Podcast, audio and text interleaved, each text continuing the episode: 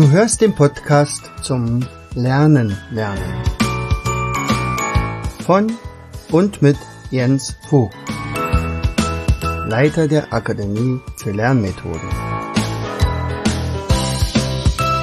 Bring dein Hirn zum Leuchten.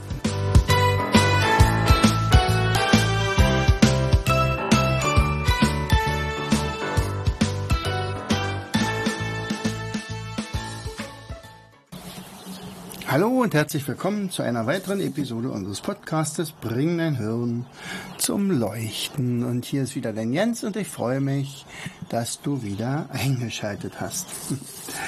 Äh, Im Zuge unseres Learn-to-Learn-Kongresses, der ja in den letzten 14 Tagen angelaufen ist, ich sag mal ganz bewusst angelaufen, weil zu dem Zeitpunkt äh, wurden Tag für Tag, also fünf bis teilweise sechs Beiträge freigeschaltet. Äh, und der läuft ja jetzt im Prinzip, also es ist sozusagen im Netz und diejenigen, die ein Dauerticket haben, können die, diese Beiträge jetzt also irgendwann mal hören oder sehen vor allen Dingen und äh, sich daran erfreuen, weil ähm, die Rückmeldungen sind sensationell. Also ich werde auch vielleicht mal noch eine Podcast-Episode über ein paar ähm, äh, Referenzen bringen, also äh, die uns also sehr ja froh gestimmt haben, dass also teilweise äh, ja Beiträge so intensiv äh, ins ja, ins Leben der Menschen eingegriffen haben, also indem sie also positiv da rausgegangen sind und also wirklich, ähm, also naja, manchmal sagt man ja so bahnbrechende Erkenntnisse dadurch gewonnen haben. Es sind auch wirklich hervorragende Beiträge, das muss ich wirklich auch so sagen. Und ähm, genau, aber in diesem Zusammenhang ähm, ging es auch unter anderem über um Glaubenssätze. So, und ähm, ich hatte schon in meinen äh, Newsletter äh, zweimal schon das Thema aufgegriffen, aber ich möchte es nochmal machen, weil Glaubenssätze sind allgegenwärtig, also meistens ja negative Glaubenssätze, nicht? Also ich hatte damals davon gesprochen, dass ich also äh, also in meinem Newsletter davon gesprochen, dass ich ein Spiel äh, nachgebaut habe, Pentomino, und äh, das in 3D sozusagen weiterentwickelt habe, so dass man es also hochkant stapeln kann. Und da ist ja noch keine Beispiele dafür gab, war es auch nicht klar, ob man äh, dort tatsächlich eine Figur legen kann, also im Prinzip ein Quader ohne Lücken. Und ob es überhaupt geht. Und jetzt könnte man ja sagen, der Glaubenssatz, nachdem man das also vielleicht 300, 400 Mal probiert hat und irgendwie ging es gar nicht, sagt, naja, dann geht's eben nicht. Das ist aber trotzdem ein Glaubenssatz, weil das geht ja nur so lange nicht, bis es jemand kann oder bis es jemand gemacht hat. Und mir gelang es da. Und deswegen behaupte ich ja, äh, selbstbewusst wie ich bin, ich bin jetzt der Weltrekordler. Äh, bis dann jemand kommt und sagt, nee, nee, bist du nicht, da kommt, da habe ich schon ein bisschen schneller alles gemacht oder so. So, aber bei der Gelegenheit bin ich nochmal, also äh, erinnerte ich mich an eine Geschichte von diesem Meilenweltrekord. Und dieser Meilenweltrekord, also 1945, wurde der damals aufgestellt von äh, vier Minuten 01,4 Sekunden. Und äh, da er sich also lange Zeit überhaupt nicht vorwärts bewegte, äh, schien es wirklich so, also es, es wird keinen Menschen mehr geben, der unter vier Minuten rennen kann. Es ist einfach unmöglich. Also das, also irgendwann ist klar, ähm, verbessert sich ja ein Rekord, aber so. Und dann kam Roger Bannister am 6. Mai 1954, also im Prinzip neun Jahre später, und rannte unter vier Minuten. Drei Minuten 59,4. So, nun könnte man ja sagen, okay, das ist eine Zeitungsmeldung wert, da gibt es einen neuen Weltrekord. Was ist das Besondere daran? Dieser Roger Bannister hatte ja eine Schallmauer durchbrochen, also eine Schallmauer, von der es galt, äh, die ist nicht zu durchbrechen. Das geht einfach nicht. Das Besondere an dieser Geschichte ist, dass innerhalb von, ich glaube, so 46 Tagen, also bis zum 21. Juni, sehr viele Läufer plötzlich schneller als vier Minuten rannten. Wie ist sowas möglich? Manchmal kann man sowas fast nicht erklären. Gut, so könnte man sagen, okay, da gibt's jetzt, da hat jemand ein paar neue Schuhe entwickelt und so, aber, aber nein, das Eigentliche ist, jetzt wusste man, dass es geht. Also man musste nicht ins Blaue, dann sagen höchstens, naja, wahrscheinlich wird's nicht gehen, ich bin schon ganz gut. Oder ich bin nahe an diesen äh, vier Minuten dran, aber äh, also schneller geht's ja eh nicht, hat ja eh keiner geschafft und so. Aber jetzt wusste man, man kann ja wirklich schneller als vier Minuten rennen und ich weiß jetzt gar nicht, wie der Weltrekord heute steht. Äh, aber bei der Recherche zu diesem Roger Bannister fiel mir noch was ein. Und zwar kann ich mich noch sehr, sehr lebhaft erinnern ähm, an einen Tag. Also das war ähm, äh, also auf jeden Fall war es zu einer Weltmeisterschaft. Ich glaube, äh, es war in Tokio. Ich glaube, das war in Tokio. Ähm, da ging es um einen ganz legendären Wettbewerb. Und zwar im Weitsprung. Wir waren ja, meine Frau und ich, wir waren beide Weitsch, also beide Leichtathleten äh, ursprünglich und hatten äh, natürlich immer Interesse daran, wenn also solche Weltmeisterschaften stattgefunden haben. Und dann gab es diesen Karl Lewis, den wir also absolut bewundert hatten. Und dieser Karl Lewis, war tatsächlich zehn Jahre lang ungeschlagen. Er hat alle Wettkämpfe zehn Jahre lang gewonnen. Alle. Aber er hatte nicht den Weltrekord. Denn der wurde gehalten von Bob Beeman. Bob Beeman war 1968 äh, so weit gesprungen wie danach kein Mensch weiter. Das heißt also, 23 Jahre hielt dieser Weltrekord. Ja, er ist gebrochen, natürlich. Und zwar an diesem legendären Tag. Dieser legendäre Tag war der 30. August 1991. Und äh, warum ist das so ein besonderer Wettkampf. Jetzt könnte man sagen, ah, Carl Lewis ist weitergesprungen als 8 Meter und 90. 8,90 Meter ist übrigens ziemlich erheblich. Also du kannst ja mal ausmessen, wie weit sowas ist, nicht? Und dann springt ein Mensch so weit. Ich glaube, an der höchsten Stelle, das hat man natürlich diesen Sprung von Bob Beeman, hatte man mal ausgemessen. Und ich glaube, er ist auf der höchsten Stelle 1,80 Meter hoch gewesen. Also er wäre innerhalb von den nächsten ersten vier oder fünf Metern wäre der selbst über 1,80 Meter höher gesprungen. Also ein unfassbarer Sprung. So, und jetzt kommt dieser Tag. Und ähm, Carl Lewis war ja der absolute Favorit, also wer sollte anders gewinnen außer ihm. Er springt 8 Meter 68.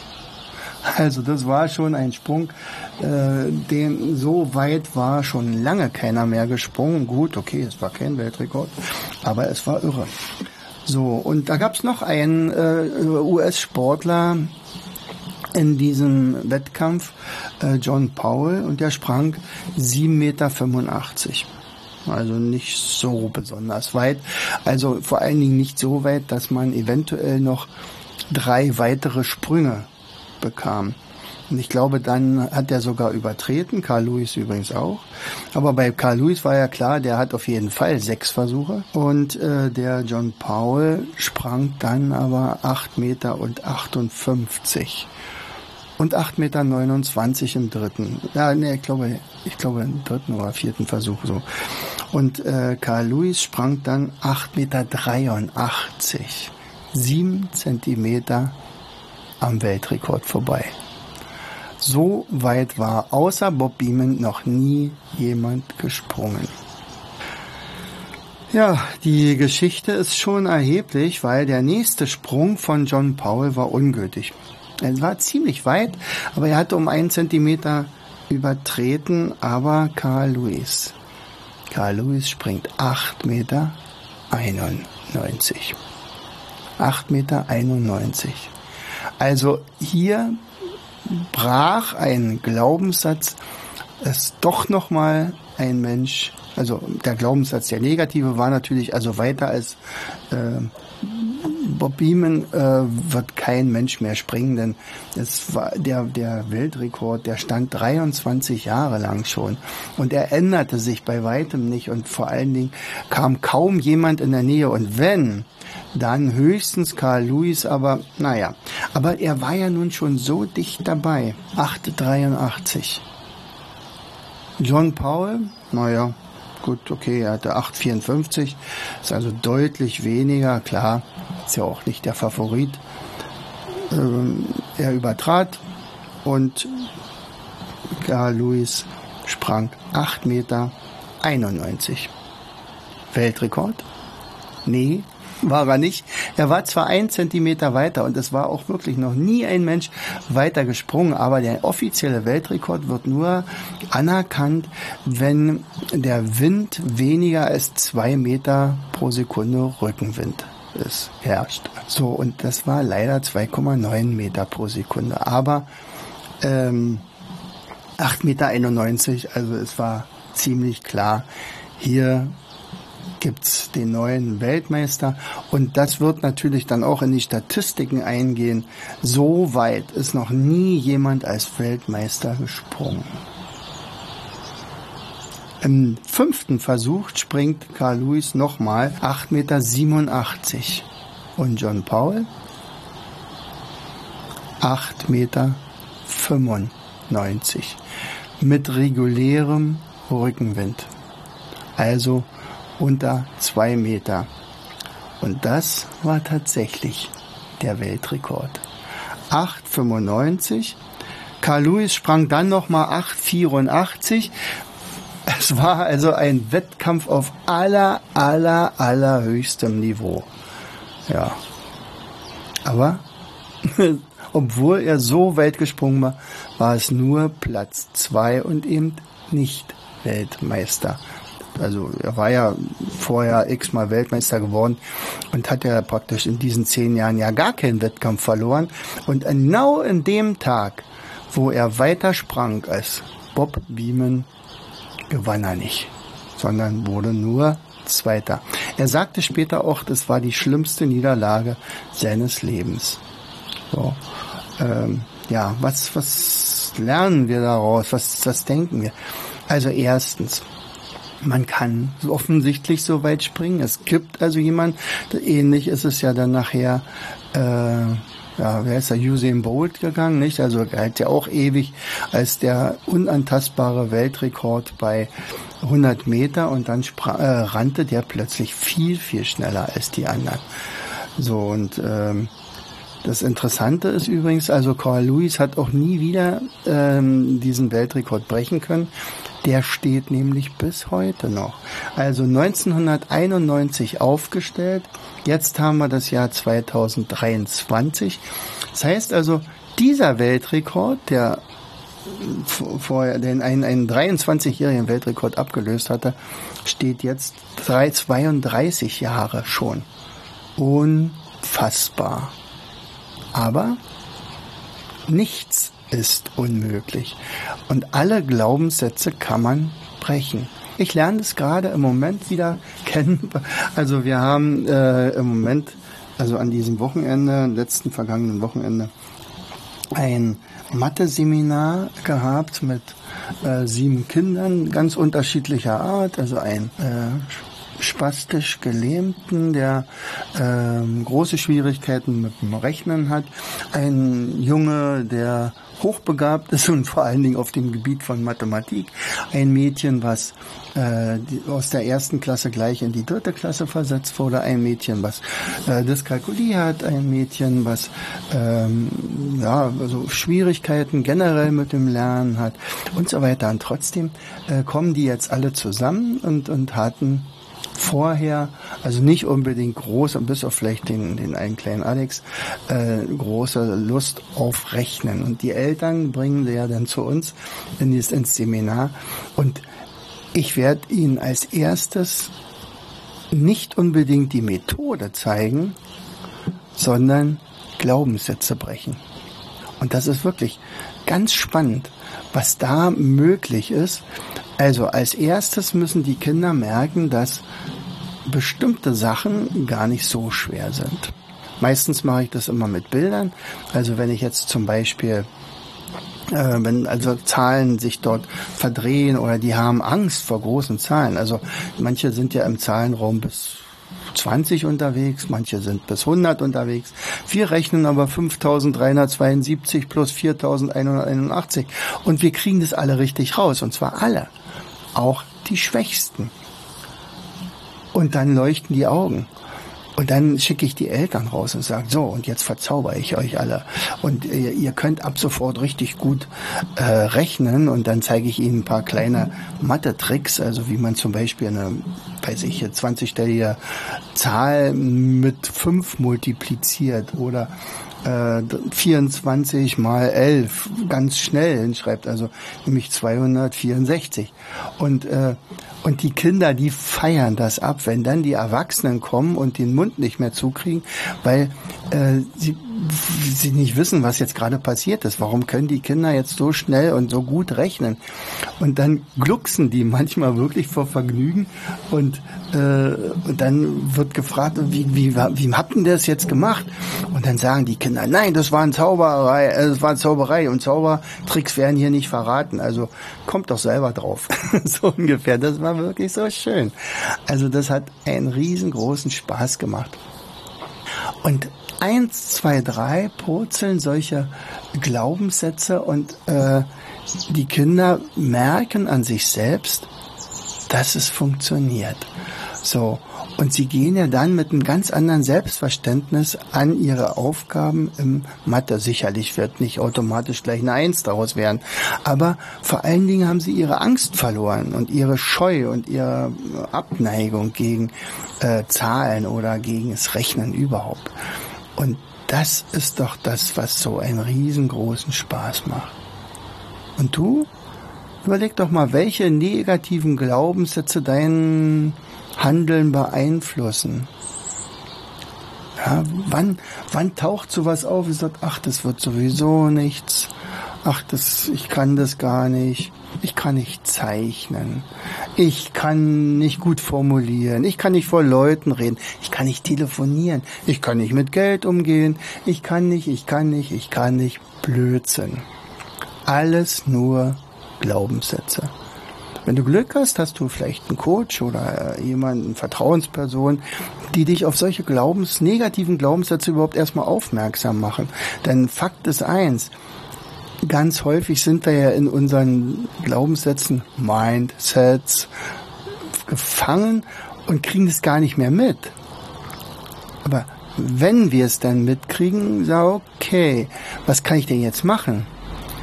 Ja, klar, ich erzähle jedem, dass ich nicht so gut rechnen kann. Ich erzähle jedem, dass ich nicht so gut zeichnen kann, wenn mal so eine Herausforderung ist. Nein, Glaubenssätze können gebrochen werden. Und zum Beispiel in so einem Mathe-Seminar, also sagen wir mal, damit Rechnen wieder Spaß macht, ist es, wenn die Kinder wirklich an sich selbst erfahren, dass es geht. Also nicht, sprich mir nach, Mathe macht Spaß, sprich mir nach, du kannst gut rechnen. Nein, das bringt natürlich gar nichts. Sie müssen selber merken, dass die mit Zahlen oder weiß ich was wunderbar umgehen können. Und dann, wenn der Glaubenssatz dann plötzlich steht und sagt, oh, so schlimm ist das gar nicht, ich glaube, das könnte mir gefallen. Dann setzen die sich plötzlich hin und machen irgendwelche Knobelspiele, denken sich sogar eigene Matheaufgaben aus oder äh, besorgen sich äh, irgendwelche Spiele, die tatsächlich ähm, einfach Spaß machen, wo man äh, vielleicht auch was rechnen muss und Würfel spielt oder sowas nicht. Wir haben jetzt heute zum Beispiel auch dieses Würfelspiel, was wir entwickelt haben, für die verliebten Zahlen gespielt. Die wollten gar nicht aufhören. Die wollten gar nicht aufhören. Das war so schön. Die, die, äh, manchmal ist es so, da gibt's nämlich die Spielregel, also da gibt's vier, muss ich vielleicht da kurz erklären. Da gibt's vier Würfel. So, zwei Würfel sind normal, das sind die Sechserwürfel und dann gibt's zwei Zehnerwürfel. So, also kann auch mal eine Acht gewürfelt werden und mit einem anderen Würfel eine zwei und dann sind das verliebte Zahlen und dann haut man auf so einen Buzzer äh, und dann sagt man, kriegt man zwei Punkte dafür, wenn man das erkannt hat. So, wenn jetzt aber sowas zum Beispiel nicht äh, vorliegt, dann muss man die Zahlen addieren. Ja, also dann werden die vier Würfelzahlen äh, addiert und dann kann man wieder auf die Glocke hauen und äh, das, das richtige Ergebnis sagen, im besten Fall. Und dann kriegt man halt Punkte dafür. So, und ganz häufig war es so, die haben also die verliebten Zahlen erkannt, haben raufgehauen und haben zusätzlich noch äh, die Zahlen miteinander addiert. Warum? Weil es ihnen Spaß gemacht hat. Und das ist das, was wirklich äh, mich auch natürlich antreibt, immer wieder Dinge auch neu zu entwickeln, die äh, genau dafür sind, dass Kinder oder wer auch immer besser lernen will, dann äh, leichter das Lernen hat, leichter lernen kann. Genau. Ja, nur haben wir einen großen Bogen gehabt von Karl Lewis auf Mathe-Seminar, aber äh, im Großen und Ganzen geht es wirklich darum, Erfolge äh, zu erzielen, indem man also seine Glaubenssätze bricht, vor allen Dingen seine negativen Glaubenssätze. Ja, also, vielleicht schreibst du mir mal deine Glaubenssätze, wo du sagst, okay, ich glaube, da haben wir noch ein bisschen Defizite, also da komme ich nicht weiter. Ja, vielleicht äh, gibt es ja auch mal einen Durchbruch bei dir. In diesem Sinne, herzlichst, dein Jens. Du hörtest den Podcast Das Lernen lernen. Bring dein Hirn zum Leuchten. Von und mit Jens Vogt, Leiter der Akademie für Lernmethoden. Gerne lade ich dich ein, uns auf unserer Seite zu besuchen. Klicke einfach auf www.afl-jv.de. Hier findest du weitere wertvolle Hinweise die dein Lernen.